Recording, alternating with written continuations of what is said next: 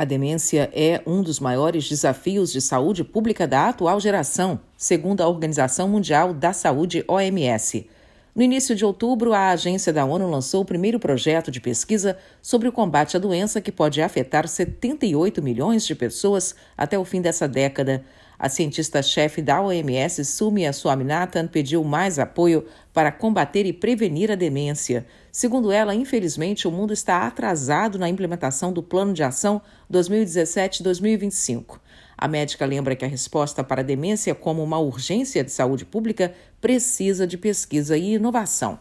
Embora seja a sétima maior causa de morte no mundo, o montante reservado à pesquisa global sobre a demência é de menos de 1,5% de toda a produção na área de saúde.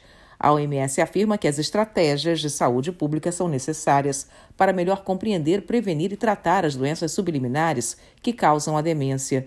Com esses cuidados, consegue-se fornecer apoio e tratamento às pessoas que sofrem de demência e àqueles que cuidam desses doentes.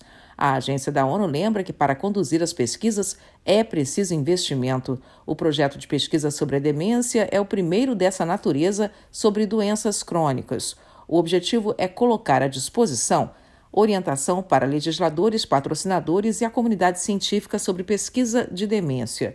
A OMS quer engajar também agências científicas nacionais e internacionais, assim como órgãos financiadores para utilizarem o plano na obtenção de financiamento. Ao mesmo tempo, a agência acredita que a sociedade civil deve continuar advogando por um ambiente mais equitativo, eficiente e colaborativo de pesquisa. Da ONU News em Nova York, Mônica Gray.